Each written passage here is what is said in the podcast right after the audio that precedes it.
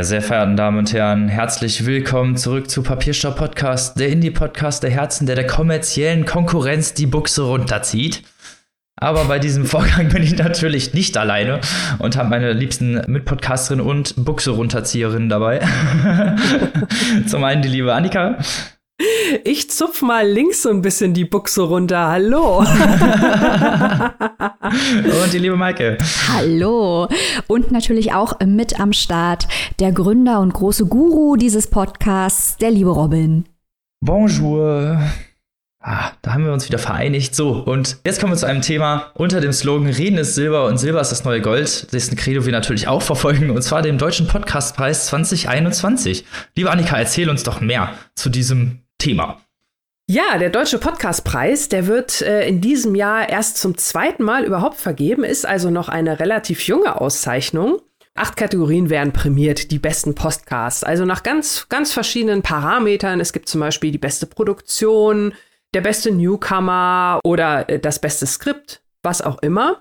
Und es gibt eine Kategorie, die wir sehr, sehr interessant fanden, weil, äh, oder finden, weil sie sehr gut zu uns passt oder uns am besten trifft, und zwar Indie-Podcast, Independent-Podcast. Da sagen wir gleich noch ein bisschen was zu. Erst noch mal kurz mehr zum Preis an sich. Ich habe schon gesagt, das zweite Mal wird er erst verliehen in diesem Jahr. Das Voting ist eröffnet worden jetzt vor wenigen Tagen, läuft bis zum 18. April. Und das ist deswegen interessant, weil es nämlich neben diesen Kategorien, über die eine Jury entscheidet, auch einen Publikumspreis geben wird. In diesem Publikumspreis sind dann alle Podcasts dabei, die dort beim Deutschen Podcastpreis in einer der sieben anderen Kategorien nominiert sind. Und das heißt, es ist natürlich eine sensationell große Auswahl. Äh, da sind ganz, ganz viele große bekannte Namen dabei, prominente Namen also Podcasts, die viel, äh, viel Geld, viel Ruhm, viel Fame hinter sich haben, kann man sagen. Es ist ja viel auch äh, prominente Menschen, die da mitmischen. Noch mehr Fame Und als wir, Annika? Ja, ja, es, ich weiß, ich weiß, ich, ich konnte es kaum glauben, aber ich hab, ja, ja, ja, man kann ja mal auf die Seite schauen. Tatsächlich, ich habe mich eines Besseren belehren lassen. Ähm, da ist tatsächlich einiges dabei. Aber alle diese äh, diese Kategorien und Preise, wie gesagt, schaut es euch mal an. Ähm, Abstimmung läuft bis zum 18. April. Und dann wird noch mal so ein bisschen feingetuned, dann wird noch mal so eine Art Shortlist veröffentlicht, wohl von einigen Kategorien. Und am Ende wird dann am 3. Juni in einer Preisverleihung äh, bekannt gegeben, wer es dann ganz am Ende geschafft hat. So viel vielleicht erstmal zu den ganz groben Rahmenbedingungen äh, zu dieser Preisverleihung. Und ihr ahnt es natürlich schon. Warum erzählen wir euch das alles? Selbstverständlich sind wir auch mit dabei. Und zwar gibt es äh, diesmal zum allerersten Mal eine Kategorie, Independent Podcasts. Und äh, das hat ja viel mit unserer Identität zu tun. Wir sind ein Podcast für die Sparte. Wir machen anspruchsvolle Literatur zugänglich und mit viel Humor aufbereitet. Das ist zumindest unser Anspruch.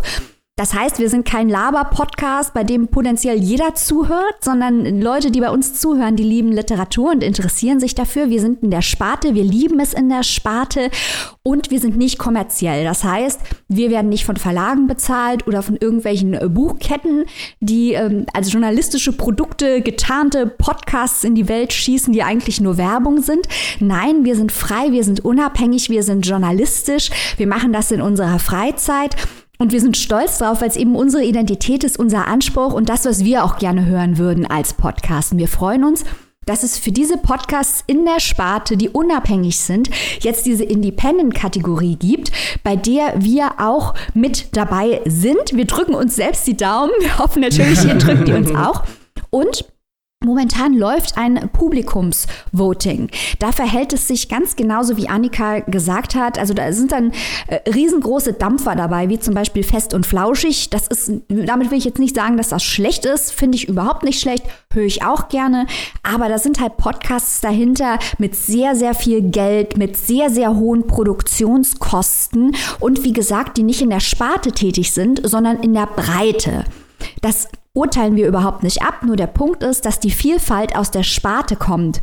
Die Vielfalt kommt aus der Unabhängigkeit, gerade im Podcast-Bereich, der sich ja dadurch auszeichnet, dass man eben kein großes Verlagshaus oder ein ganzes Studio hinter sich haben kann, um Qualitätscontent zu generieren. Im Gegenteil, wir sind ja schnell und agil, weil wir selbstständig, unabhängig und wie wir möchten agieren können und nicht nur durch zwölf Redaktionskonferenzen müssen äh, und dann noch im Haushalt, in der Haushaltsabteilung die Gelder beantragen. Ähm, und da hoffen wir natürlich, also wir bilden uns nicht ein, hier Buddha bei die Fisch, dass wir jetzt hier äh, gegen die großen Zeit-Podcasts oder fest und flauschig im Publikumsvoting abräumen, einfach weil wir zu spatig sind. Aber wir wollen hier mit stolz erhobenem Haupt unsere Flagge hissen und da durchlaufen. Deswegen bitten wir euch, für uns abzustimmen, auch um zu demonstrieren, für die Independent-Sparte und für die Jury, dass wir zählen, dass wir Reichweite haben, weil wir in der Sparte eine extrem große Reichweite haben und dass wir in der Sparte auch wahrgenommen werden. Genau. Was natürlich auch für den Literaturkritikbereich eine schöne Sache war, weil es sind natürlich auch sehr viele, viele verschiedene spezielle Podcasts und gerade Literatur, finde ich, glaube ich, ist in den letzten Jahren auch natürlich nicht durch uns, sondern auch viele andere, vielleicht auch kommerzielle Formate etwas mehr in die Fokus gerückt und ich glaube, da wäre es doch mal ein schöner, ja, ein schöner, eine schöne Aussicht, wenn das äh, sich so in die Zukunft tragen würde. Also ich finde, Maike hat es gerade eben schon gesagt, aber ich möchte es wirklich ausdrücklich noch ein zweites Mal betonen, wie, wie toll wir drei es wirklich finden, dass es eine Independent-Kategorie gibt. Also dass wirklich Sparten-Podcasts hier nicht nur bedacht werden, sondern auch halt extra, ne, und halt nicht, äh, beim Publikumsvoting ist das was anderes, da sind alle beisammen, hat Maike gerade auch schon gesagt, aber das finden wir richtig geil, dass hier also wirklich noch mal Independent unter sich, ähm, dass das so extra bedacht wird. Richtig ja, super. genau wenn man natürlich auch so ohne Werbekosten oder halt auch aus seiner Garage raus, nenne ich es einfach mal so als dieses Projekt, was wir auch viel machen, äh, gar nicht die Möglichkeiten hatten, gegen diese Großen zu bestehen. Halt auch gerade in solchen Publikumsvotings ist das natürlich auch eine tolle Sache, dass es dann halt, genau, wir dann halt uns mit den anderen Indie-Podcasts in einem äh, Kampfring befinden. genau. Wo es dann halt auch eine Gewichtsklasse ist, in dem Sinne halt auch reichweitenmäßig. Ich finde das jetzt lustig, weil wenn Annika und ich drüber reden, äh, wie wir unseren Podcast produzieren, sagen wir immer, ja, aus dem Wohnzimmer und so. Und Robin, der Informatiker, sagt natürlich aus der Garage. Der ist geistig immer halb in Silicon Valley. Das finde ich total gut, Robin. Ich finde ich finde lustig, dass du den Informatiker, ich hatte eher so an so ein Nirvana-Ding gedacht. Das ist eher so, so coole ja, Grunge-Band. Grunge, ach so, Grunge. Aber was wir auch gut finden, ist Heavy Metal. Oder, lieber Robin? Das stimmt. Wir wollen natürlich nicht in unserer Blase verblöden. Wir wollen natürlich überhaupt nicht verblöden und gucken, was natürlich andere Sparten Content Creator so treiben. Und du hast es gerade schon sehr schön angesprochen. Metal ist ein sehr gutes Stichwort. Zu diesem Stichwort passt der dunkle Parabelritter äh, namens Alex Prinz sehr gut als Metal-Influencer oder erfolgreichster Metal-Influencer der Republik und YouTuber, sehr bekannter YouTuber, hat er jetzt einen satirischen Ratgeber herausgebracht. Genau. Und uns ist halt wichtig, weil wir innovativ bleiben wollen, zu verfolgen, was andere spartige Content Creator, gerade wie es Robin sagt, so machen. Und äh, Robin hört Alex Podcast, äh, Zart wie Kruppstahl, und ich gucke gerne seine YouTube-Videos, wo er auch immer wieder äh, die Art und Weise, wie Content äh, dargestellt wird in sozialen Medien und in Spartenbereichen, vorstellt, überdenkt, hinterfragt und das zum Thema macht. Das fanden wir irre spannend. Und als wir dann gesehen haben, hey, er bringt jetzt ein Buch raus, dachten wir erst, ein Ratgeber machen eigentlich keine Ratgeber, aber das ist ein satirischer Ratgeber. Das heißt, das macht Spaß, ist lustig zu lesen. Und wir haben natürlich die Chance gesehen, mit Alex jetzt mal über seine Art und Weise, wie er als Content Creator in der Sparte vorgeht, um das innovative Potenzial seiner Produkte zu sprechen. Weil wie Robin sagt, der ist YouTuber, Podcaster, Musikjournalist, Modeunternehmer, Festivalveranstalter und Germanist. Den Mann. Alles in einem. Ein Tausendsasser auf allen Bereichen, wie man sich und, das vorstellen kann. Und es reicht immer noch nicht. Nee, er will immer noch mehr machen. Es ist, der hat eine immer Energie. Noch mehr. Jetzt kommt Autor noch dazu. ja, ja, ja. Und Interviewgast in der, im Podcast der härtesten, mit der härtesten Tür Deutschlands. Aber dazu später mehr. genau. Und wir fühlen uns halt, weil wir halt sehen, wie Alex an seinen Inhalten arbeitet, fühlen wir uns ihm schon länger verbunden und kurz vor der Veröffentlichung seines Buches hat er ein paar Videos rausgebracht, wo er drüber redet, dass er ein Problem hat, äh, den Fuß in die Tür zu kriegen, weil Medien, die potenziell über seinen literarischen Output berichten könnten, halt sagen, ja, Metal, das ist zu spartig, das machen wir nicht. Oder ein YouTuber, das ist uns zu unseriös, das machen wir nicht. Und zwar nicht, weil sie das Buch gelesen haben, gesagt haben, das gefällt uns nicht oder seinen Content angeguckt haben und gesagt haben, das gefällt uns nicht, sondern aus Prinzip, aus Vorurteil heraus. Und das fanden wir spannend, weil wir haben ja hier in dem Podcast auch schon häufiger thematisiert, dass wir als sehr reichweitenstarker Sparten-Podcast viel Unterstützung von etablierten Medien, auch von einzelnen Redakteuren, Grüße nach Berlin, ähm, erfahren. aber natürlich auch viel dummes Zeug von, von etablierten Medien zu hören äh, kriegen, die nicht damit klarkommen, dass wir mehr Reichweite haben als äh, die meisten äh, großen Senderanstalten, zumindest im digitalen Bereich. Und ähm, die uns dann die klassische Frage, die hier als Running Gag durch diese Sendung geistert, stellen, habt ihr denn überhaupt Germanistik studiert? Was ja in unserem Bereich auch eigentlich ja gar nicht wichtig ist, weil wir wollen die Literatur an eure Herzen ranbringen. Wir wollen, dass ihr darüber nachdenkt und natürlich darüber diskutiert auch und da ja das gesetzte Publikum auch manchmal äh, ganz falsche Ansprache ist, weil wir machen das ja auch anspruchsvoll, aber mit einem lustigen Zwinkern, was uns halt oft auch negativ ausgelegt wird, dass wir das mit ein bisschen Spaß machen. Genau das sind so diese neuen, naja, Herangehensweisen an Medien und Literatur, was halt äh, Alex Prinz mit seinem Roman mit seinem YouTube-Account ja auch macht. Und wir haben ja auch äh, festgestellt, wie es ja meist so ist äh, mit, mit äh, Sparten, Maike hat es ja vorhin auch gerade nochmal gesagt beim Podcastpreis, wie wichtig halt auch diese Spartenvielfalt ist, dass wir da auch eine Lücke füllen, ähm, die von vielen äh, etablierten Medien so nicht gefüllt wird oder nicht gesehen wird, weil entweder die jungen Leute unterschätzt werden oder sie halt mit der, mit der falschen Ansprache angesprochen werden. Also, dass es halt irgendwie immer nicht so richtig passt und die Nische, die Sparte, die wir uns da gesetzt haben, viel Zuspruch findet, aber auch das anscheinend immer noch nicht reicht, um äh, darüber hinaus wahrgenommen zu werden. So wie es ja bei Alex auch so ist. Ich meine, er hat seine Nische, er hat seine Expertise und ähm, er wird jetzt aber auch nur noch auf diese Nische sozusagen festgelegt. Ihr ahnt es schon. Wir haben es schon angeteased während der Diskussion, die wir gerade hatten. Wir haben mit ihm natürlich über sein neues, sein erstes Buch gesprochen, aber auch ein paar medienkritische Fragen gestellt, mit ihm darüber gesprochen, wie man auf digitalen Plattformen neuen, anspruchsvollen, jungen Content aufbereitet, der die Zielgruppe erreicht und wie man mit der Hybris mancher etablierter Medien, die das Feld so lange dominiert haben, dass sie gar nicht fassen können, wie schnell sie momentan an Relevanz verlieren, wie man mit dieser Hybris umgeht. Wir spielen euch jetzt mal zwei O-Töne ein. Das ganze Ding stellen wir natürlich auch noch online, aber gleich gibt es erstmal zwei O-Töne. Quasi das, was wir gerade ausgeführt haben, haben wir erklärt und haben ihn gefragt, wie es ihm als Metal-Influencer in diesem Bereich so geht. Also tatsächlich ist genau wie, wie du jetzt gerade gesagt hast, Maike, ähm, mir in den ersten Jahren meiner, meines Wirkens äh, eben genauso entgegengeschlagen, dass ähm, vor allen Dingen abhängig vom, vom Medium selbst, also vom Video im, im, Hinblick auf Videojournalismus, eben aber auch im Hinblick auf YouTube selbst ja, als äh, eine nicht ernstzunehmende äh, Größe äh, im, im Bereich des Musikjournalismus, sage ich jetzt mal, äh, dass das dazu geführt hat, dass ich dann ähm, sehr schnell auf viele mit ähm, hochgereckten Nasen getroffen bin und mich da so ein bisschen selbst durchkämpfen musste, was natürlich auch so ein bis ein gewissen Maß an Zwistigkeit gesorgt hat. Ne? Also es ist dann natürlich ein gewisser Konkurrenzkampf, wenn man, wenn man sich da gegen ähm, alle anderen irgendwie so durchboxt äh, und dann seine eigene Relevanz irgendwo auch behaupten muss. Also es ist jetzt nicht so, dass ich hingehe und sage, hier, ich gehöre übrigens zum Metal Hammer, bitte äh, mal alles aufs Haus für mich, sondern du musst erstmal hingehen und sagen, naja, ich habe vielleicht einfach die dreifache Relevanz vom Metal Hammer, wenn sie sich mal die Zahlen angucken. Auf der anderen Seite ist es dann halt auch tragisch, wenn man ähm, über Jahre diesen Medien anbietet, für sie sozusagen unter ihrer Flagge auch tätig zu sein und den ähm, Glossen anzubieten oder eben irgendwelche Videobeiträge, ähm, Serienformate, ähm, für die sozusagen ähm, in deren Namen zu präsentieren oder zu produzieren auch, das abgelehnt wird, weil hat man ja nicht nötig oder das, äh, das Medium ist ja uninteressant.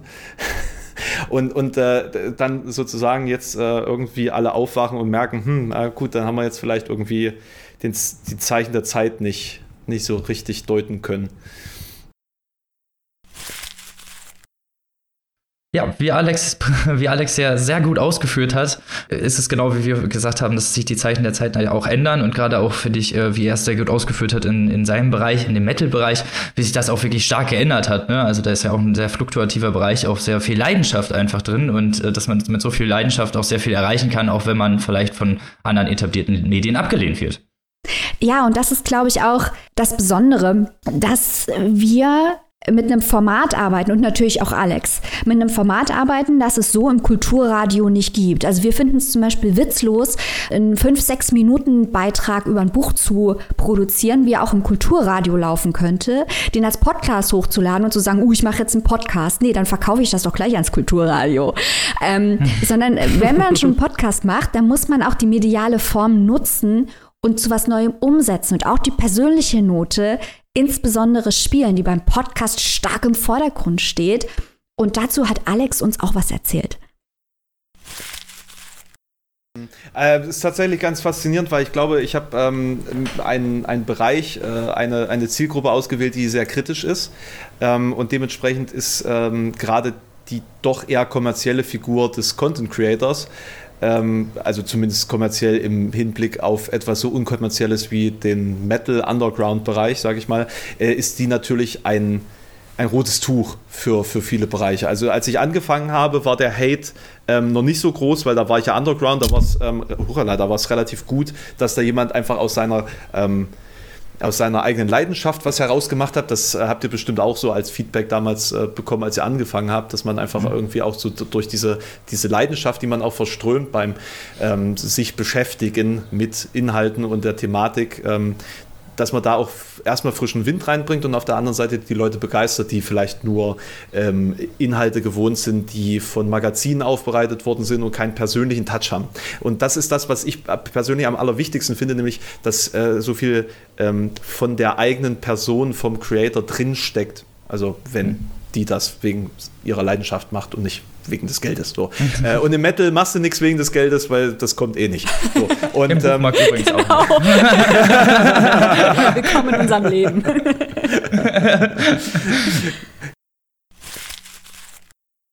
So, wie ihr gehört habt, wir hatten sehr, sehr viel Spaß, mit Alex Prinz darüber zu reden. Über, äh, und falls ihr noch mehr darüber hören wollt, und ich wette, ihr wollt mehr darüber noch hören, über sein Buch natürlich auch und über seine Buchtipps. Wir haben natürlich auch noch viel mehr über diese Medienlandschaft geredet. Wir haben auch sehr viel über seinen Content geredet. Wir haben einfach sehr, sehr viel gequatscht und äh, hatten ein sehr, sehr lustiges Gespräch, das ihr euch unbedingt anhören solltet. Am Sonntag kommt das raus, indem wir mit, äh, mit Alex reden. Ein sehr lustiges Gespräch. Hört auf jeden Fall rein. Und uns ist es eben mal wichtig gewesen, um das nochmal kurz generell einzuordnen. Das ist jetzt ein bisschen ungewöhnliches Interview, weil es so ein kleines bisschen Meta ist. Wir sind ja auch der Podcast, der die Meta-Ebene feiert.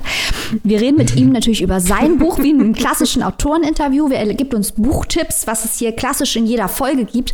Aber uns war es wichtig, auch mal Meta über unseren Content zu sprechen und auch mit einem anderen Sparten-Creator über unseren Content zu sprechen und auch über, mit einem Sparten-Creator, der versucht, aus den konservativen Ansprache- und Formatformen herauszutreten und eben, eben nicht das Klassische zu machen, was jeder macht und halt zu überlegen, was könnte man noch machen. Deswegen diesmal Literaturwissenschaft und Medienwissenschaft in einer unheiligen Allianz. Alexander Prinz featuring Papierstopp-Podcast. Es lohnt sich. Unbedingt anhören. So, und da wir jetzt die ganze Zeit über unsere Relevanz und auch die, unsere Relevanz in der Literaturbranche reden, gehen wir doch mal ans Eingemachte und zwar an die erste Rezension. Ha! Jetzt bin ich mal gespannt, wie viel Trickserei denn in diesem Buch steckt, lieber Annika. Ja, das äh, Getrickse steckt ein wenig im Titel und zwar habe ich heute dabei von Gia Tolentino Trick Mirror, eine Essaysammlung Neun Essays über das inszenierte Ich. So auch der Untertitel dieses Buches.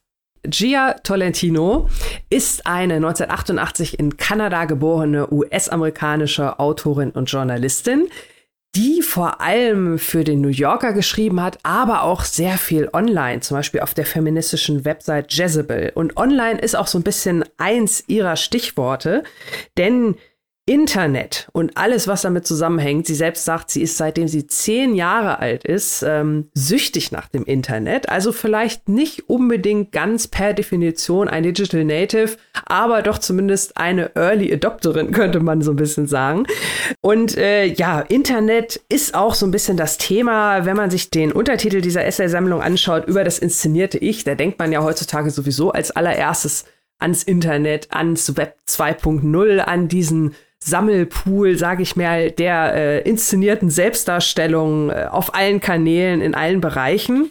Und das ist natürlich das Erste, was einem einfällt. Und äh, so verwundert es also auch nicht, dass gleich der erste Essay sich äh, mit dieser Thematik, das Ich im Internet beschäftigt.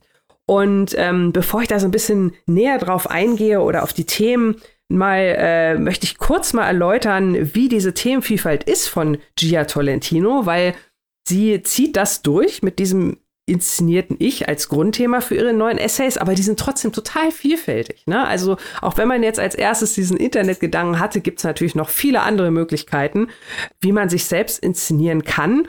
Und dieses sich selbst ist bei Gia Tolentino wirklich im doppelten Sinne wörtlich zu verstehen, weil ihre Essays sind immer sehr, sehr persönlich und wirklich auch sehr auf sich bezogen. Also sie beobachtet nicht nur inszenierte Ich-Versionen anderer Menschen, sondern auch von sich selbst dabei sehr reflektiert. Da ist auch wieder so ein bisschen der Trick Mirror. Und äh, zum anderen ist das auch völlig in Ordnung, weil Gia Tolentino kann nicht nur toll erzählen und toll schreiben, sie hat auch viel zu erzählen. Also wirklich eine total interessante Geschichte. Ich habe ja gerade schon gesagt, dass sie in, in äh, Kanada geboren wurde, ähm, aber US-Amerikanerin ist. Ihre Familie ist früh umgezogen.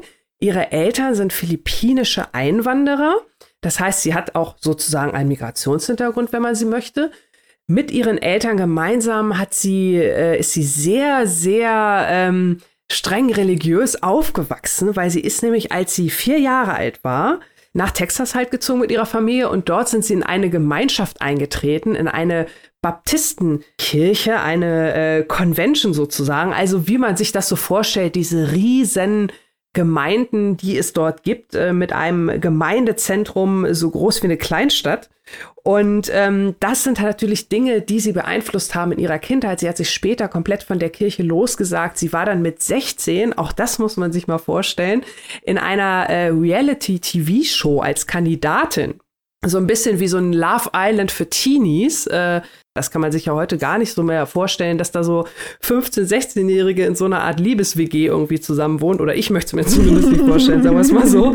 Und ähm, also allein das hat sie zum Beispiel auch in einem Essay verarbeitet. Diese Geschichte, diese Erfahrung, mein Reality-TV-Ich, äh, setzt sie dann halt, ähm, sie guckt sich diese, diese Serie das erste Mal nach langer Zeit wieder an und schaut auf ihre eigene Jugend zurück und ähm, was, was ist ihr in Erinnerung geblieben, wie hat sich entwickelt. Ich meine, das ist natürlich auch total spannend und wie gesagt, sie kann gut schreiben, das kann man sich ja mal vorstellen. Überlegt euch mal, ihr trefft euer Teenie selbst auf einmal. Könnt ihr das so als, als Fernsehserie noch mal so ein bisschen miterleben über so ein paar Wochen. Also das ist natürlich auch interessant für die Selbstreflexion. Und wenn man dann noch so spannend und interessant wie Gia Tolentino darüber schreibt, dann ist ein sehr humorvoller, interessanter Essay garantiert. Das möchte ich schon mal so vorausschicken. Und das bezieht sich also auch auf die anderen Essays, äh, die hier sehr persönlich mit ihrer inszenierten äh, verschiedenen Varianten des ihres Ichs und anderer Ichs sind natürlich, also nicht nur das äh, Reality-Teenie äh, Mädchen, nicht nur das äh, Kind, das in dieser äh, Kirche aufwuchs, auch später an ihrer Universität. Ähm, sie berichtet über Selbstoptimierung durch äh, Sport. Sie berichtet über ähm, äh, schwierige Frauen in Anführungszeichen und wie gesagt auch über das Internet. Und da möchte ich jetzt, habe ich ja schon gesagt, noch mal kurz äh, drauf eingehen. Also so zwei, drei Essays möchte ich euch ein wenig näher bringen. Die Internetgeschichte, Robin, das wird dich äh, vielleicht auch interessieren. Für dich ist das dann ja fast schon ein bisschen nostalgisch. Ich spreche dich natürlich hier als unseren Informatik-Maestro äh, an. Ähm, sie, sie beschreibt das also sehr, sehr schön. Ähm, wie naiv oder was heißt naiv, wie, wie äh, schön und entspannt früher das Internet war. Also ich möchte hier mal zwei Sätze kurz vortragen. 1999 fühlte es sich noch anders an, den ganzen Tag im Internet zu verbringen. Das galt für jede und jeden, nicht nur für Zehnjährige. Es waren die Zeiten von E-Mail für dich, in denen einer im Netz scheinbar nichts Schlimmeres passieren konnte, als sich in ihren Geschäftskonkurrenten zu verlieben. Also noch lange vor Web 2.0 diese diese äh, ja diese Harmonie, die damals irgendwie angeblich herrschte, natürlich auf der anderen Seite auch damit verbunden, dass man bei, mit vielen Dingen natürlich viel viel sorgloser umgegangen ist, als es heute der Fall ist. Ne? Eben weil man so naiv war und ähm, da dann einfach vielleicht auch ein bisschen mehr geteilt hat, als man einfach teilen wollte. Also sie erzählt an ihrer eigenen Lebensgeschichte, wie sie so als Zehnjährige aufwuchs und dann ja über die Pubertät äh, und übers Erwachsenenwerden die Naivität gemeinsam mit dem Internet zusammen verloren hat. So möchte ich es vielleicht mal so ein bisschen poetisch umschreiben. Also es tauchen dann natürlich die ganzen Sachen auf, wie dann das Web 2.0 entwickelt wird. Äh, Stichworte wie Gamergate, äh, wo werden Frauen äh, im Internet angegangen oder wie hat sich überhaupt die Behandlung von Frauen, auch da wieder Robin, Stichwort ähm, Videospielszene hatten wir ja auch neulich erst die Thematik, spielen da Frauen überhaupt eine Rolle oder ähnliches. Also das, das ist natürlich ein ähm, sehr interessantes ähm, Thema und das stellt sie wirklich also toll und spannend und interessant dar. Letztes Beispiel, was ich noch sagen wollte, ist äh, das Kapitel über die sogenannten schwierigen Frauen. Da äh, wird sie, wie ich finde, auch interessant und kontrovers und da könnte man auch in einer Runde gut drüber sprechen äh, ich will jetzt nicht sagen, es geht so ein bisschen in Richtung Cancel Culture, aber vielleicht irgendwie doch. Und zwar Stichwort, wie sehr kann man eine Frau beleidigen, bevor diese Beleidigung sozusagen als eine, in eine Art Heiligenschein umgedreht wird. Und zwar, indem die Frau nur noch auf die Beleidigung reduziert wird und andere Frauen ihr aus diesem Grund zur Hilfe eilen. Also du meinst sowas wie Slut-Shaming zum Beispiel? Slut-Shaming wäre die erste Stufe. Die oh. zweite Stufe wäre, dass dann jemand kommt und sagt, nein, nein, nein, das darfst du nicht machen, äh, äh, das ist äh, sexistisch und böse und pfui. Verstehe. Bestes Beispiel hierfür, ähm, eine, ein Dauergast bei uns quasi im Podcast, äh, Britney Spears. Wir haben mehrfach, ja, ich weiß, ich weiß, ich weiß auch nicht, warum ich immer mit Britney Spears hier aus der Ecke komme, hm. aber es ist tatsächlich so. Britney Spears, ich erwähne es aus dem Grund, weil es zum einen hier in Gila, Gia Tolentinos Essay äh, drin vor, äh, kommt Britney Spears drin vor, obwohl äh, die Originalversion von 2019 ist, weil wir hatten ja gerade jetzt vor wenigen Wochen, ähm, gab es ja diese Dokumentation Framing Britney Spears, die in Amerika für sehr viel Aufsehen gesorgt hat und auch hier in Deutschland. Und zwar, wie das Bild einer Frau durch ähm, die Männer, die Umgang mit ihr pflegten, sozusagen beeinflusst wird, positiv oder negativ. Und da wird ja Britney Spears äh, an, an dem Beispiel von Britney Spears wird es ja durchexerziert. Das heißt, dass dieses Essay ist super, super, super, super aktuell. Könnte man sich gar nicht besser ausdenken. Aber ähm, es geht halt darum, dass das vor, äh, vor 20 Jahren, ne, genau wie halt auch in dieser, in dieser Framing Britney Spears Sache, hätte man sich darüber lustig gemacht. Heute wird die Frau in Schutz genommen.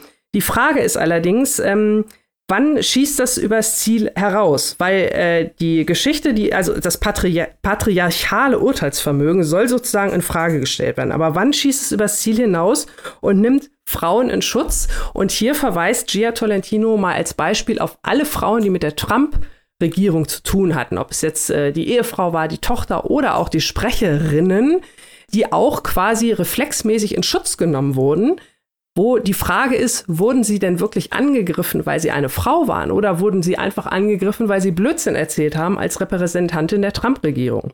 Also, das lasse ich hier mal so stehen. Ich will das überhaupt nicht weiter kommentieren, aber das ist also das Niveau, auf dem wir hier sehr interessant diese, diese schwierigen Frauen in Anführungszeichen näher gebracht bekommen. Also es ist eine Essay-Sammlung, die ähm, vielleicht so ein bisschen sacken muss. Man liest es, man kann es gut lesen. Und ich glaube, sie ist ähm, tiefer, als sie sich gibt. Also sie, sie liest sich gut und flott und unterhaltsam, aber sie hinterlässt eine, eine äh, tiefere Message, als, als man beim Lesen so den Eindruck hat.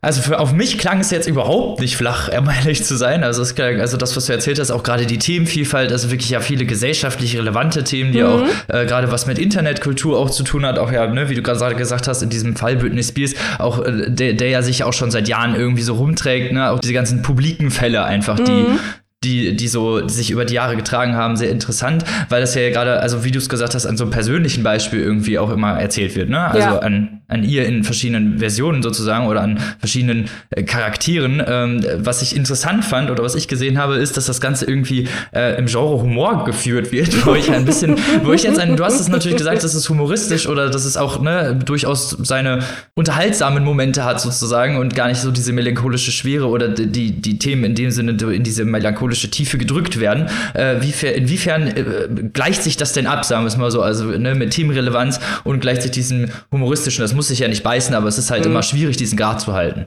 Also ich sag mal so, ich glaube, ähm, vielleicht würde ich das so interpretieren, das, was ich vorhin mit unterhaltsam gemeint habe. Vielleicht kann man da auf einen mhm. Kompromiss finden. Also ich meinte mit unterhaltsam auch gar nicht leicht oder seicht, sondern ähm, so wie es sich halt halt, äh, es liest sich sehr zugänglich und sie hat sie hat halt einen feinen Humor. Das ist jetzt aber kein äh, Humor im Sinne von, das würde ich jetzt keine Ahnung neben äh, die 100 schönsten Tierwitze oder so stellen im Regal oder so. Also kein, kein äh, per se witziges Buch oder humoristisches Buch, aber sie schreibt halt, ja, ich sag mal so unser Humor, ne, mit einem feinen Augenzwinker, mit einer feinen mhm. Ironie. Und das würde ich so in der Form, also für mich unterhaltsam äh, so hatte ich das äh, bewertet. Vielleicht kann man das so so ein bisschen zusammenfassen. Also warum das jetzt dann in dieser Kategorie Humor drin ist, das äh, fragt mal den Algorithmus. Da haben wir ja, das ist ja auch immer so ein äh, wiederkehrendes Thema hier bei uns in der Sendung, warum manches hier bei, bei welchem Genre einsortiert wird. Aber in dem Fall ja, es sind schon unterhaltsam, unterhaltsam humoristische oder, oder unterhaltsame Essays mit einer humoristischen Note, aber trotz alledem ähm, absolut äh, tief und ähm, sehr gut auch ähm, ausdifferenziert. Dann komme ich jetzt mal hier mit der provokanten Frage um die Ecke. Bei Oh nein. Alle kriegen Schnappen. Oh, jetzt, ist, jetzt, habt ihr mir eine zu steile Rampe ge gebaut, dass ich kann diesen, diesen Anspruch jetzt nie erfüllen. Also, ähm, bei Büchern, wo es darum geht, was die Gesellschaft mit uns macht, gibt es ja immer die Gefahr, dass ausgeblendet wird, was unsere eigene Handlungsmacht ist. Also die Selbstermächtigung im Auge dessen, was die Gesellschaft uns so aufdrückt. Da gab es ja auch die große Diskussion um Didier Eribons Retour à Reims, Rückkehr nach Reims, wo er seine eigene Arbeiterherkunft quasi komplett durch äußere Faktoren versucht hat zu erzählen. Also seine eigene Agency und die seiner Eltern wurde quasi aus der Gleichung komplett gestrichen und es ging nur um die gesellschaftlichen Dynamiken und Umstände, wo in Realität, möchte ich jetzt mal behaupten, beides eine Rolle spielt. Lange Rede, kurzer Sinn. Sagt Gia Tolentino denn auch irgendwas zu den Handlungsmöglichkeiten, die wir haben angesichts dessen, was sie als gesellschaftliche und soziale Phänomene beschreibt? Also ich ähm, würde da ganz gerne nochmal auf, dies, äh, auf den Essay zurückkommen, den ich gerade schon empfohlen habe, mein Reality-TV-Ich. Also diese, diese Geschichte mit der Teenie Reality Show, an der sie teilgenommen hat.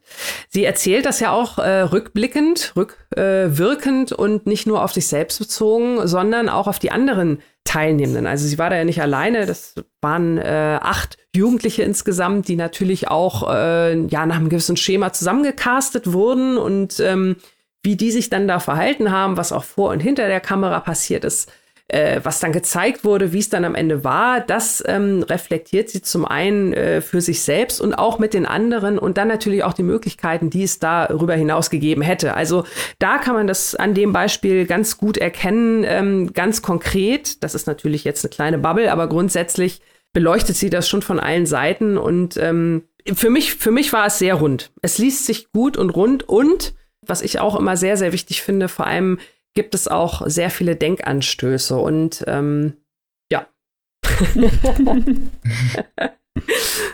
es ist ein sehr schlaues Buch. Schlaue Bücher also, finden wir gut. Ja, ja, und es ist ein, ein schlaues Buch und ich bin nach wie vor, ich weiß, äh, das hat vorhin so ein bisschen verwirrt mit diesem, mit diesem Unterhaltsamen, aber ich finde es halt wirklich immer toll, wenn es ein schlaues Buch ist. Also ich äh, lese zum Beispiel auch Rebecca Sollnitz sehr gerne, die haben wir ja auch schon mal im äh, Podcast erwähnt. Ähm, eine ähnlich äh, gute und, und spannende Essayistin. Bei äh, Rebecca Sollnitz habe ich das Gefühl, dass ich, dass ich weiß, dass ich ein schlaues Buch lese, dass ich es viel, viel deutlicher spüre. Und hier bei Gia Tolentino ähm, ja, lese ich es halt so ein bisschen nebenher und das finde ich sehr smart. Das ist ja der klassische Denkfehler, dass man denkt, nur weil irgendwas lustig ist oder weil es leicht verdaulich ist, weil man nicht äh, ja, weil man nicht noch drei Lexika braucht, um was nachzuschlagen, wäre es gleichzeitig dumm. Dabei ist es ein Talent an sich, Dinge so aufzubereiten, gerade komplexe, dass das Gegenüber leicht nachvollziehen kann, was man meint. Ja, Eben. Und dann noch so viele große und breite Themenvielfalt in so Essays ist natürlich auch immer eine tolle Sache, weil Kurzgeschichten, finde ich, werden sowieso generell viel zu wenig gelesen. Essays so gehören dann natürlich auch mit rein. Kurztexte generell werden einfach zu wenig konsumiert in der Literatur und auch viel zu wenig geschätzt, vor allem hier in Deutschland. Stimmt. Das stimmt. Und da ist dieses Buch natürlich ein sehr toller Gegenpol gegen, den man sich gut zuführen sollte, liebe Annika. Wo kann man das denn und wie kann man das denn tun? Jawohl, Gia Tolentino Trick Mirror, neun wirklich lesenswerte Essays über das inszenierte Ich, ist erschienen bei S. Fischer Wurde auch wirklich sehr schön und sehr äh, ansprechend übersetzt von Margarita Ruppel und ist erhältlich im Hardcover für 22 Euro und im keinfreien E-Book für 18,99 Euro. Das klingt doch vernünftig. Und jetzt, Leute, geht's nach Berlin. Was vamos a Berlin, lieber Maike? Erzähl uns mehr zu dem ganz innovativen Konzept Berlin-Roman.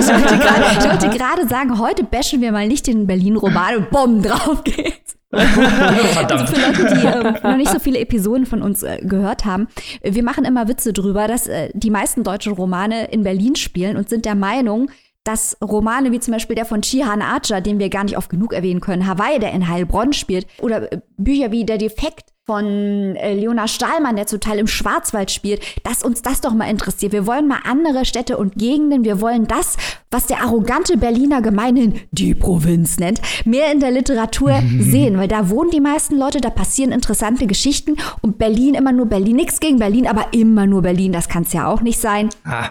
Das ist doch schon das ist doch alle, sind, alle sind doch schon in Berlin. Hot Take. Berlin ist total vorbei. so, okay. Ja, na, nachdem wir es uns jetzt mit sehr vielen Leuten verdorben haben, Leute, wir haben nichts gegen Berlin, echt nicht, ähm, reden wir jetzt über Roland Schimmelfennig, die Linie zwischen Tag und Nacht. Es ist kein also es spielt in Berlin, aber es ist kein Berlin-Roman in dem Sinne, als dass das jetzt nur in Berlin so stattfinden könnte. Es könnte auch in Frankfurt, könnte das ganz genauso spielen. Kommen wir aber mal zum konkreten Inhalt dieses Buches. Ach nee, vorher sagen wir noch kurz was zu Roland Schimmelfennig, denn why not? Der gute Mann ist einer der meistgespielten Theaterautoren in Deutschland derzeit. Also wenn man mal nachschaut auf seiner Website, was der schon alles an Theaterstücken gespielt hat, wo da überall Produktionen gemacht wurden, was er auch schon alles hier Don DeLillo bearbeitet und alle großen Häuser hier Zürich, ähm, Hamburg, Stuttgart, Hannover, überall hat er gespielt. Stadtschauspiel Dresden, das hört überhaupt nicht auf. Hörspiele hat er produziert, Essays hat er herausgegeben, Vorträge gehalten, Regie geführt und eben Romane geschrieben. Das hier ist jetzt sein neuester, die Linie zwischen Tag und Nacht. Worum geht es da? Unsere Hauptfigur ist Tommy. Tommy war Drogenermittler. Was ist ihm passiert? Ähm, er wurde während eines Einsatzes in einen schrecklichen Unfall verwickelt und das hat ihn dermaßen aus der Bahn geworfen, dass er völlig den Boden unter den Füßen verloren hat. Seine langjährige Beziehung geht in die Brüche. Er sieht in seinem Job als Drogenermittler keinen Sinn mehr. Er freundet sich mit Leuten aus der Unterwelt an und spielt auf einmal quasi auf beiden Seiten. Er hält Informationen von der Unterwelt, äh, kann deswegen äh, viele Drogendealer schnappen und wird sogar befördert. Gleichzeitig gibt er natürlich Informationen aus der Polizei an seine Leute in der Unterwelt weiter, damit sie nicht geschnappt werden, stellt sich so quasi auf eine Seite im Drogenkrieg, äh, weil da ja verschiedene Syndikate gegeneinander arbeiten, die Stadt untereinander aufteilen. Tommy ist da jetzt ein Player und nutzt seine Rolle als Polizeiermittler, bis er auffliegt. Er wird also suspendiert und in dieser Rolle treffen wir Tommy. Auf einer Party nimmt er einige Drogen, nimmt, weil er selber, habe ich eben noch nicht erwähnt, äh, steigt nicht nur ein ins Drogenbusiness auf gewisse Art und Weise, sondern fängt auch an, Drogen zu konsumieren und zwar nicht zu knapp. Auf einer Party sieht er auf einmal eine tote Frau in einem Brautkleid in der Spree treiben. Er springt hinein und zieht die unbekannte Frau heraus. Er fragt sich natürlich, wer war diese Frau und beginnt auf eigene Faust, denn bei der Polizei darf er ja nicht mehr mitspielen, nun zu ermitteln. Um herauszufinden, wer die Unbekannte ist, die offenbar keine Angehörigen hat, keine Identität hat, alles sehr geheimnisvoll. Tommy macht sich also auf, auf der Suche nach der Identität der Frau und getrieben vom eigenen Trauma, das ihn immer wieder in Flashbacks heimsucht. Was ist jetzt das Besondere an diesem im weitesten Sinne Krimi?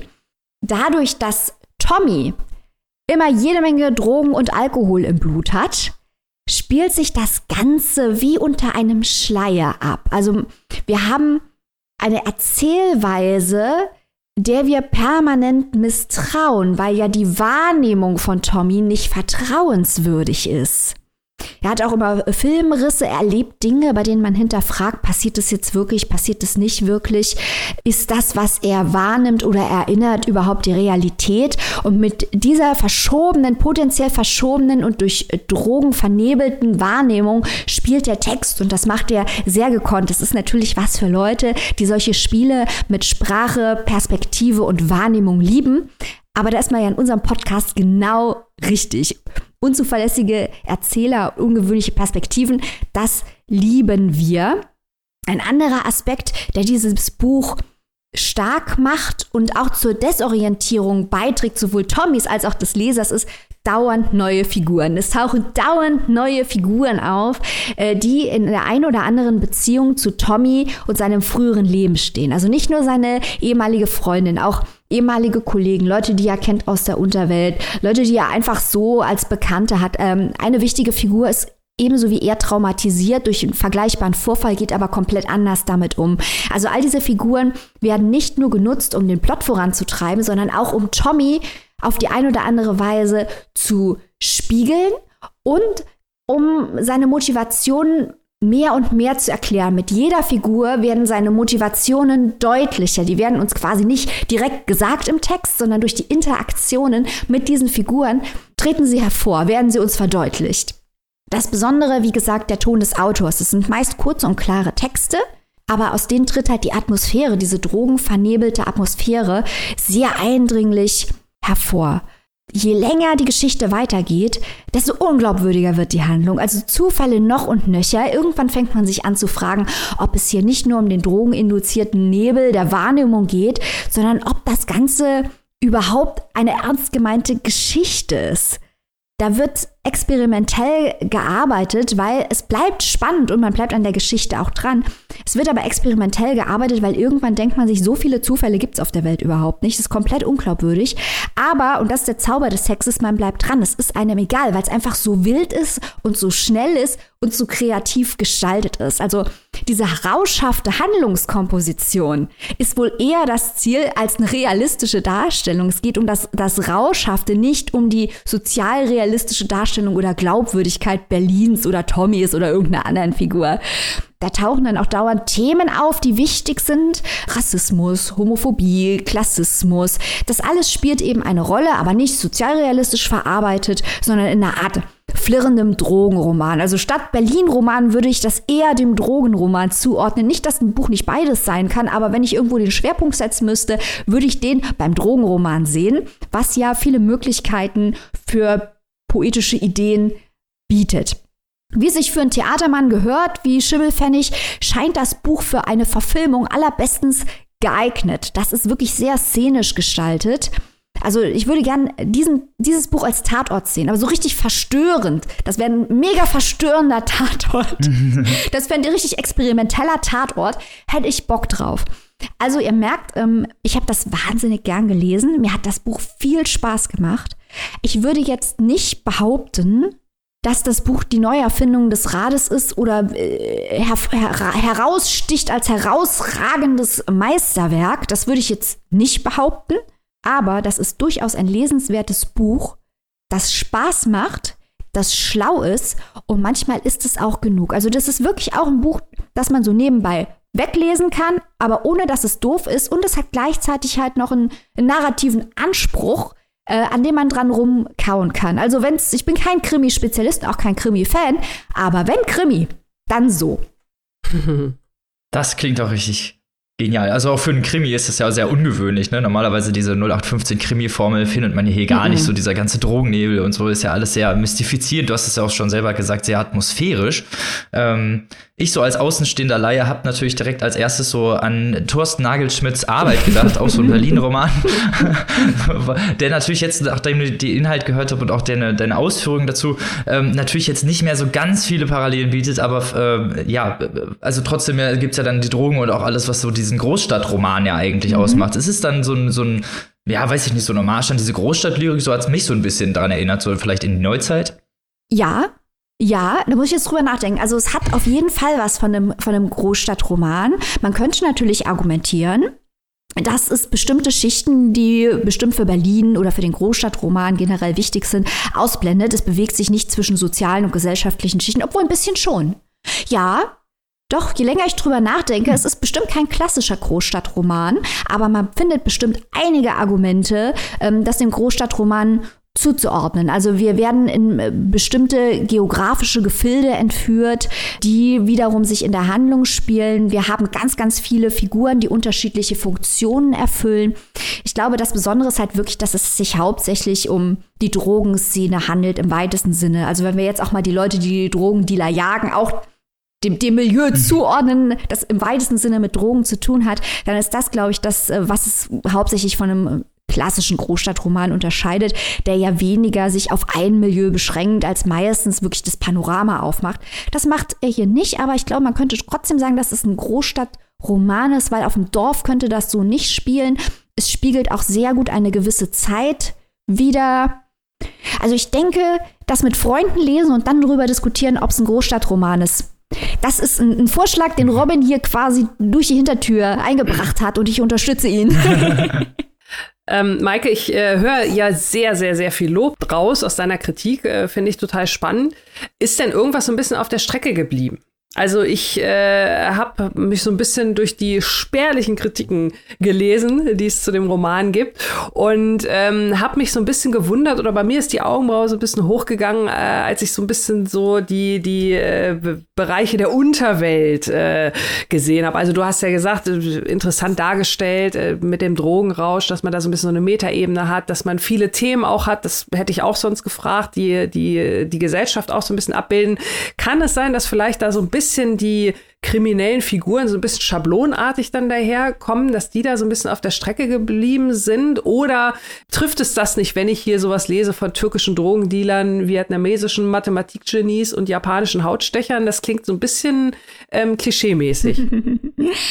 ähm, Ja, ich glaube, man muss hier zwei Aspekte bedenken. Zum einen habe ich, je länger das, das, Buch gedauert hat, desto mehr den Eindruck gekriegt, dass Schimmelpfennig uns überhaupt, das ist kein realistisches Buch. Also nicht nur wegen der vielen Drogen, die konsumiert werden und dadurch die Perspektive unsicher wird, sondern äh, dass dieses Buch überhaupt nicht als realistisches Buch gemeint ist. Also das ist, glaube ich, gar nicht die Absicht.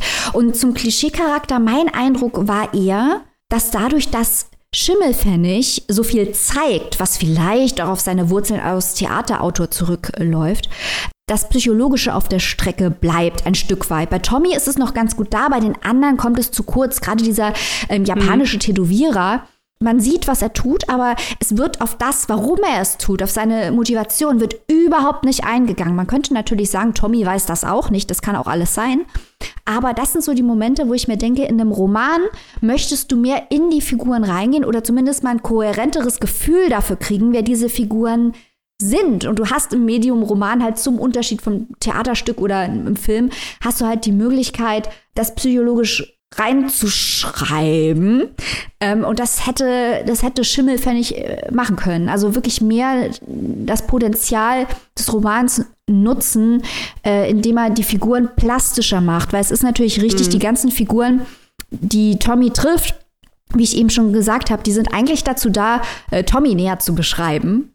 Und das ist ein Problem. Die werden, die treten als eigene Charaktere, die sind ganz interessant. Gerade dieser japanische Tätowierer ist ein gutes Beispiel. Die sind ganz interessant. Man fragt sich, what's his deal? Aber man kriegt keine Antwort. Die bleiben, die haben keine, die Figuren haben nicht genug Tiefe. Ja, also, also zu sehr Tunnel, Tunnelfokus auf Tommy.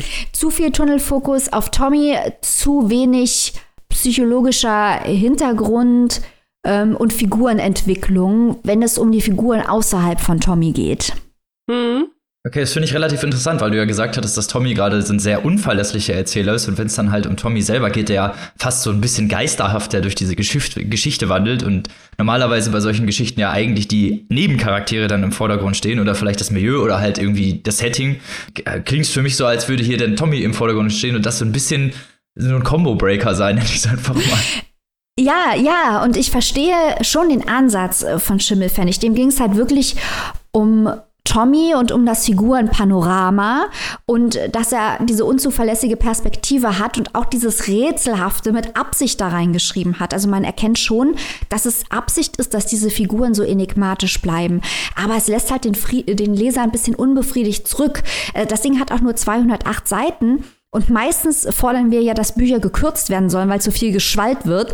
Ähm, hier würde ich jetzt mal fordern, 50 Seiten mehr hätten der Sache ganz gut getan, äh, um diese Figuren besser auszuarbeiten. Weil ich würde grundsätzlich gegen die Figur des äh, türkischen Gemüsehändlers nichts sagen, weil es gibt natürlich in Berlin türkische Gemüsehändler, aber da muss da auch was kommen. Der muss dann auch nicht als Chiffre existieren, hm. sondern als dreidimensionale Person.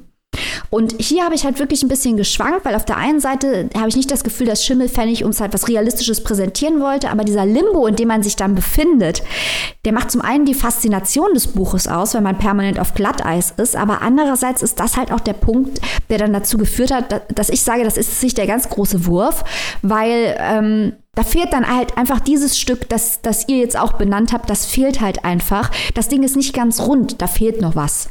Okay.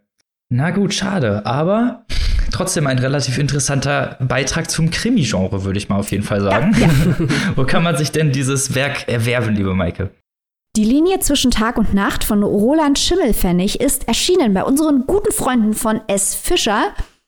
208 Seiten und die gebundene Ausgabe kostet 22 Euro, das keimfreie E-Book 18,99. Oha. So, und damit kommen wir zum letzten, but not leasten Buch dieser Folge. und zwar zu einem Mann, den wir hier schon einmal hatten und dessen Buch wir hier sehr abgefeiert haben. Ich rede von Flexner Miami beziehungsweise Joshua uh, Groß uh, und seinem neuen Roman Entkommen. So, äh, erstmal zu Joshua Groß, geboren 89 in Bayern, studiert Politikwissenschaft und Ökonomie äh, und Ethik der Textur, Textkulturen. Also kennt sich mit sehr vielen Bereichen aus und ist auch schon ziemlich häufig ausgezeichnet worden, unter anderem hatte den Förderpreis des Bezirks Mittelfranken äh, erhalten, erhielt den Bayerischen Kulturförderpreis. Ähm, die Roger Willemsen Stiftung ist ja Stipendiat, also wirklich schon sehr, sehr häufig ausgezeichnet worden. 2018 wurde auf Vorschlag von Insa Wilke zu den 42. Tagen der deutschsprachigen Literatur nach Klagenfurt eingeladen. Also ein großer Newcomer der Literatur, der 2020 mit Flexen Meme sein erstes Werk veröffentlicht hat. Falls ihr da noch mal reinhören wollt, würde ich natürlich gerne auf die Folge verweisen, in der Maike sehr schön dieses Werk vorgestellt hat und uns, glaube ich, alle den Mund wässrig gemacht hat nach diesem Buch. Bis auf Annika, die lacht schon. Nicht alle. ja, okay. Was Joshua Groß äh, Literatur auszeichnet oder Plex Miami auch ausgezeichnet hat, ist sehr experimentelle Herangehensweise, Millennial-Sprache, alles sehr, äh, ja, losgelöst, vielleicht auch ein bisschen eckig, aber halt sehr kunstvoll mit Seele. Und das haben wir ja auch bei Entkommen. Bevor ich zum Buch und dem Inhalt komme, würde ich das gerne einführen mit einem Zitat von einem Rapper, von einem deutschen Rapper namens JAW, denn Joshua Groß ist auch großer Fan der Rapkunst und hat hier immer wieder Texte eingeflochten, deswegen dachte ich, starte ich damit mal. Das Zitat lautet: Ich lebe nicht im Märchen, das ist straightes und perverses Entertainment aus meinem Paralleluniversum. Na denn. Um damit einzuleiten, kommen wir zu, zum Werk Entkommen. Hier handelt es sich um 21 Kurzgeschichten, Essays, Tagebucheinträge, wie man das Ganze nennen will. Kurze Geschichten, kurze Texte. Es sind 21, sie reichen von teilweise nur drei Seiten bis hin zu über 50 und haben eine große Themenvielfalt und äh, großteils ist es, äh, ja, eskapistisch, wie das Buch schon selber sagt und wie auch Joshua Groß am Anfang des Romans schon sagt, sind es Geschichten, die er in seinem, ja, in seinen eigenen Realismus in seinen eigenen in seinem eigenen Gedanken porträtieren möchte. Alles, äh, wie gesagt, sehr transzendental, alles sehr kognitiv. Äh, die Geschichten reichen teilweise von ganzen Erzählungen von einem äh, homosexuellen Wrestler, der in der großen äh, Wrestler-Szene allen die Stirn bietet und sich an keine Regeln hält, mit dem äh, Joshua Groß dann auch selber Kontakt hat, bis hin zu eigenen Tagebucheinträgen über bestimmte Ebenen der Medienkultur, auch über sein eigenes Schreiben. Hier möchte ich vielleicht mal ein kurzes Zitat schon mal heraus zitieren, was ich sehr schön fand über den Resonanzraum, den äh, Joshua Groß mit seinen Werken erreichen möchte. Fake wäre ich, wenn ich meine Ziele aufgeben und mein Schreiben einer Zielgruppenoptimierung unterziehen würde, wie es die Agenten von mir fordern. Aber solange ich echt bleibe, also verbunden mit mir selbst, wird es in der Fiktion kein Fake geben, nur Feigheit. Wir haben hier, wie gesagt, sehr, sehr viele ähm, einfach auch Ausführungen von Joshua Groß über, über die Meli-Landschaft, über sein eigenes Schreiben, wirklich sehr, sehr experimentell, teilweise auch äh, mit unglaublich interessanten Figuren, also wie auch, auch alles sehr fiktional. Also wir haben Geschichten, die teilweise in der Zukunft spielen, 2073, in dem Joshua Groß dann selber als Schriftsteller auftritt, der einen äh, Roman geschrieben hat, denn, äh, für den er dann wiederum im Gefängnis sitzt, ja, über, den, über einen Jupitermond. Also wirklich sehr, sehr interessante Geschichten er eröffnet sehr, sehr viele Metaebenen in seinen Büchern, wie, wie in seinen Geschichten zum Beispiel ist der Jupitermond. Die Geschichte ist keine echte Erzählung, also es wird nicht diese Geschichte Jupitermond erzählt, sondern es wird fiktiv vom Autor über dieses Buch gesprochen und es werden auch Rezensionen zu diesem fiktiven Buch eingeflossen. Also wir haben hier viele textu intertextuelle Verweise, auch wirklich sehr viele, ähm, ja, textuelle, experimentelle Formen einfach von sich aus. Wir haben Charaktere, die ja, in der Zukunft leben und eine ganz andere Sprache auch besitzen, als wir das heutzutage tun. Auch sehr viel ähm, mit dieser ja, digitalen Sprache, sehr viel, alles ist fake und real und ambitioned und alles ist cool und äh, flexen und also diese ganzen neumodischen Begriffe lässt er sich halt wirklich auch literarisch kunstvoll einebnen und macht daraus einen Text, der wirklich also den Leser theoretisch angreifen in seinem eigenen äh, literarischen Sein. Sie sind unnahbar in dem Sinne, man muss mit ihnen arbeiten, man muss wirklich den Zugang auch als Leser selber finden und ich finde, das ist so die einzige, also die wirkliche literarische Form von Kunst, die man erzeugen kann einfach, dass man trotzdem noch so weit den Zugang Zugang bietet, dass man als Leser klar damit arbeiten kann, aber eben sich nicht äh, anbietet oder sich rund macht oder seine Ecken abschleift, äh, nur um bestimmten Publikum gerecht zu werden. Ein weiterer interessanter Punkt, finde ich, den er hier einfließen lässt, ist immer wieder die radikale Subjektivität des Autors gegenüber den Lesern. Also, dass es halt nur bei Bücher gibt, die ja, mehr die Gesellschaft überdauern, als es vielleicht sogar Historie tut. Äh, ein gutes Beispiel hier in diesem Fall ist zum Beispiel Karl May. Er, er sagt das hier selber, ich zitiere, ein Beispiel für radikale Subjektivität ist das Werk von Karl May. Obwohl er seine Romane immerzu als Reiseberichte ausgab, besuchte er Amerika erst im Alter von 66 Jahren, kurz vor seinem Tod. Wer Karl May deshalb als Fake bezeichnet, kann sich ficken. Originalzitat. Und diese, diese Art von Herangehensweise an den Text und auch an diese, äh, an den Leser und die Leserinnen, auch diese direkte Nähe auch von ja, dem Autor Joshua Groß an den Leser fand ich so unglaublich humoristisch und auch so toll zu lesen, weil man halt auch wirklich direkte interne Texte bekommt. Dazu muss man sagen, dass die auch, äh, ja, also sehr schwanken, auch thematisch sehr, sehr schwanken. Wir haben hier äh, einen, einen Text über die, die Versinnbildlichung der, der hohlen Moderne im Rewe, was auch ein sehr, sehr humoristischer und interessanter Geschichte ist. Aber wie gesagt, sehr, sehr, sehr große Bandbreite einfach. Die Geschichten sind zum größten Teil schon in anderen Publikationen in irgendeiner Weise erschienen. Aber hier hat man halt diesen alles zusammen und ich finde diese ganze Themenvielfalt und ich finde auch gerade diese ganzen Metaebenen, die Joshua Groß hier öffnet, sind so, ja, so faszinierend, so brillierend und sind wirklich so das, was man eigentlich so, ja, weiß ich nicht, als leidenschaftlicher Leser gerne möchte, wirklich damit arbeiten, wirklich Kunst haben, etwas, was so ungeschliffen und nicht unfertig ist, aber einfach nicht zugeschnitten auf den Konsumenten. Und ich finde gerade diese ja, Herangehensweise ist einfach sehr modern und sehr ungewöhnlich für die heutige Zeit. Und deswegen finde ich, sollte man Joshua Groß sehr doll feiern und auch diese äh, Geschichten. Dazu muss man natürlich sagen, für vielleicht Leute, die Experimentalliteratur, da wird Annika vielleicht große Ohren bekommen, nicht so, ähm, ja, Freunde von sind, äh, werden hier definitiv nicht ihren Spaß haben. Also es ist wirklich sehr, sehr vielfältig. Es ist so äh, teilweise auch losgelöst von, von jeglicher Art von rotem Faden, dass man da, äh, glaube ich, teilweise, wenn man diese Art von Textualität nicht lesen möchte oder gar nicht, nicht liebt, so in dem Sinne auch wirklich nicht damit arbeiten möchte, auch einfach keinen Zugang findet und deswegen das Buch, glaube ich, auch relativ schnell weglegen wird oder bestimmte Passagen überspringen wird. So, deswegen hier, das ist aber nur eine ganz kleine Warnung und auch wirklich nur eine ganz kleine Einschränkung in diesem Roman. Und die gilt natürlich, das ist natürlich alles äh, auch jetzt in dem Fall sehr subjektiv, aber soll nur ne, für die, für die Allgemeinheit, für die ganze Zeit ein, eine kleine Warnung sein, aber ich glaube, wenn ihr, ich glaube, ihr liebt natürlich auch Experimentalliteratur, sonst wärt ihr nicht hier. ich bin natürlich nicht der Einzige, der dieses Buch gelesen hat. Und äh, Joshua Groß als großen Literarin der deutschen äh, ja, Gegenwartsliteratur feiert. Ähm, liebe Maike, was sagst du denn? Ja, also das ist natürlich ein Buch, das würde man in meiner Goodreads-Bubble, also auf der sozialen Buchplattform Goodreads, als Vegemite-Buch bezeichnen. Das heißt, es ist ein Buch, das liebt man oder hasst man, da ist nichts dazwischen. Und es ist ein Autor, den liebt man oder hasst man und das ist nichts da ist nichts dazwischen. Und das ist eigentlich ja schon mal gut, weil selbst wenn man jetzt in diesem Leben kein Fangirl von Joshua Groß mehr wird, Annika, da muss man, muss man immerhin anerkennen, dass, ähm, dass, dieses, dass die Literatur was mit einem macht. Der hat Wumms. Hm? Das, das knallt, was er macht. Das knallt. Das, das ballert, ballert, richtig oh hart, was Joshua Groß macht. Das muss man da nicht mögen, aber man muss anerkennen, dass er in der deutschen Literatur ein Solitär ist, der was macht, was man woanders nicht liest. Man liest einen Joshua Groß-Text, man weiß, es ist ein Joshua Groß-Text und es ist nicht verwechselbar. Und das finde ich schon mal gut. Und das andere Ding, was er halt macht, was ich mag, ist, dass er einfach so mutig ist. Der probiert neue Sachen aus. Mhm. Also dieses Buch, es ist ja quasi, ein normaler Mensch würde sagen, eine Textsammlung, aber Joshua Groß würde wahrscheinlich sagen, es ist eine Compilation. Von 21 mhm. Texten und von denen sind 17 ja bereits vorher in Literaturmagazinen und so weiter veröffentlicht worden. Und das ist wie Flexen in Miami, das wir hier ja schon abgefeiert haben. Robin hat ja schon darauf verwiesen eine Form der Gegenwartsanalyse, aber eben nicht in einer essayistisch leicht nachvollziehbaren Form, sondern verklausuliert. Also hier ko kollabieren eigentlich die Realität und die Digitalität, die, die kollabieren ineinander und dann schmeißt Joshua Groß noch zwölf Pfund Popkultur hinterher.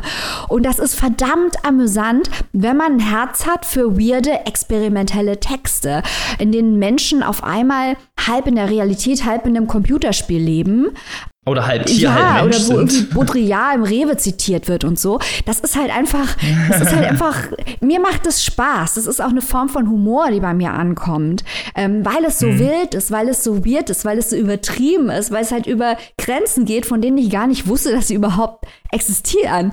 es ist aber natürlich wahr, dass das sehr dicht ist, dass es sehr wild ist, dass es voll mit Satzperlen ist, die man auch genießen muss man kann es eigentlich nicht hintereinander weglesen. Also wir lesen ja, wir sind ja hier immer im Podcast-Struggle. Wir lesen jede Woche wild. Eben haben wir zusammengerechnet, äh, nächste Woche müssen wir 1200 Seiten lesen für die nächste Folge. Freut euch drauf. Aber dieses Buch habe ich jetzt gemerkt, das habe ich hintereinander weggelesen. Aber eigentlich empfiehlt sich das nicht. Eigentlich muss man einen Text lesen, da muss man sich den mal so zwei, drei Tage durch den Kopf gehen lassen und noch ein paar Mal Geist, im geistigen Auge Revue passieren lassen und noch ein paar Mal über die Gags lachen und sich am Kopf kratzen, weil es so mhm. weird ist und erst dann den nächsten Text. Also das ist eigentlich das Coffee Table Essay Book für den intelligenten Leser. Sehr schön. Ja, da hast du natürlich vollkommen recht. Also gerade so diese, diese mehrfachen, also, teilweise auch wirklich innerhalb einzelner Geschichten, dass die, dass die Erzählsperspektive wechselt oder teilweise Meta-Mikro-Erzählungen innerhalb dieser Erzählungen vorkommen. Das ist unglaublich schlau gemacht, gerade auch weil es diese Zusammenhänge ja wirklich sehr gut zeigt und eine radikale also radikale Subjektivität, wie er es auch selber sagt, an seine Texte herangeht, die äh, ja, dessen Grenzen man sich auch gar nicht bewusst ist. Und wenn man Joshua Groß liest, finde ich, wird einem eigentlich erst bewusst, wie viele Grenzen eigentlich andere Literatur hat. Ja, ja, so. also wenn wenn schmerzlich, schmerzlich bewusst. Ja, also wenn experimentelle Literatur auf Deutsch, dann doch äh, sowas hier. Das ist spannend und ich bin auch extrem gespannt, was Joshua Groß als nächsten Roman raushauen wird, weil ich habe auch Annikas Probleme mit Flexen in Miami, Stichwort Kohärenz und so, das habe ich alles durchaus verstehen können, was Annika sagte. Und ich glaube auch, dass es interessant wäre, wenn Joshua Groß mehr in die Richtung Figurenentwicklung und Kohärenz und so ins Klassische bisschen reingehen würde und das mit dem weirden Mischen. Aber ich bin gespannt, was, ich bin gespannt, was er tut, weil ich bin mir sicher, er wird uns nicht langweilen.